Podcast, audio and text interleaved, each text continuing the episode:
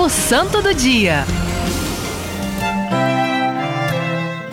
E hoje nós contaremos a história de duas santas, mártires do início da cristandade. Invocada principalmente, né, invocadas principalmente pelas mulheres grávidas e pelas mães de recém-nascidos. Atenção, você mulher grávida, mãe de recém-nascido, você que tem um sonho de também ser mãe. De viver esta esta unidade com Deus, né? Que é ser aí o lugar onde Deus toca. A mulher quando está grávida, no ato da gravidez, Deus toca ali e ele infunde uma alma. De São João Paulo II. E essas duas mulheres, Perpétua, que era uma jovem, 22 anos. Ela era de família rica, nobre. Seu pai, né, é, era o único da família que era pagão. Quando ela foi levada para a prisão, ela tinha um filho recém-nascido. Ela tinha um bebezinho. Felicidade, né, era escrava de Perpétua quando ambas foram para a prisão.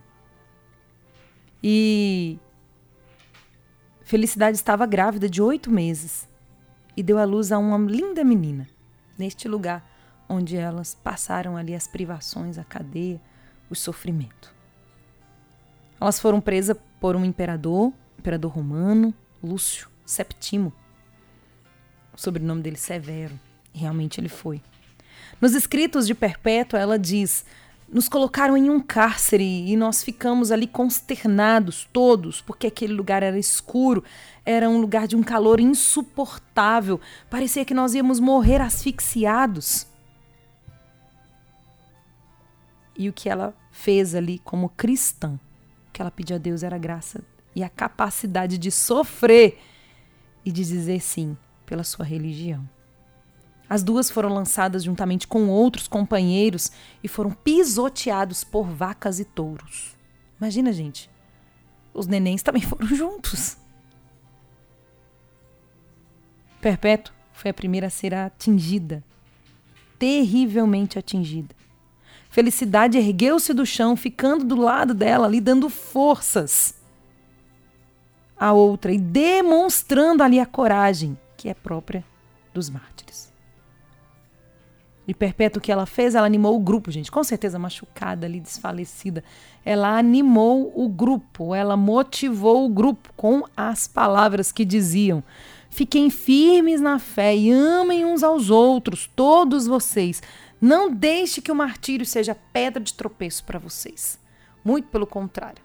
A igreja diz que os mártires eles entram ó, direitinho no céu. Mas precisamos da graça da fidelidade. Felicidade foi a primeira a ser degolada.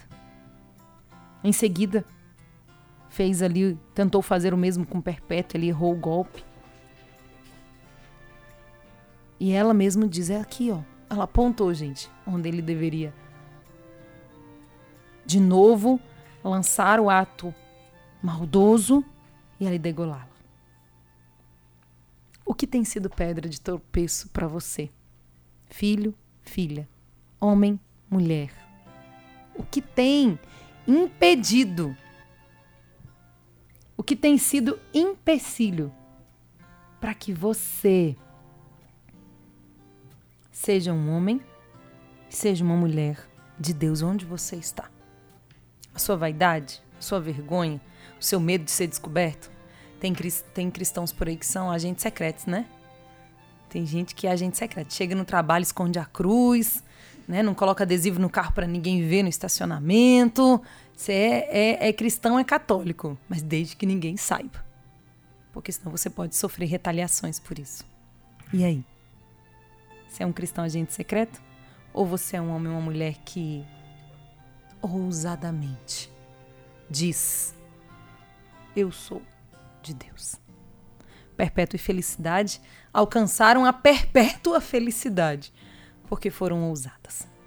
Exemplos para nós, para que não neguemos jamais, jamais, quem Jesus Cristo é e levemos a bom termo aquilo que é a nossa missão, a nossa religião, a nossa fé.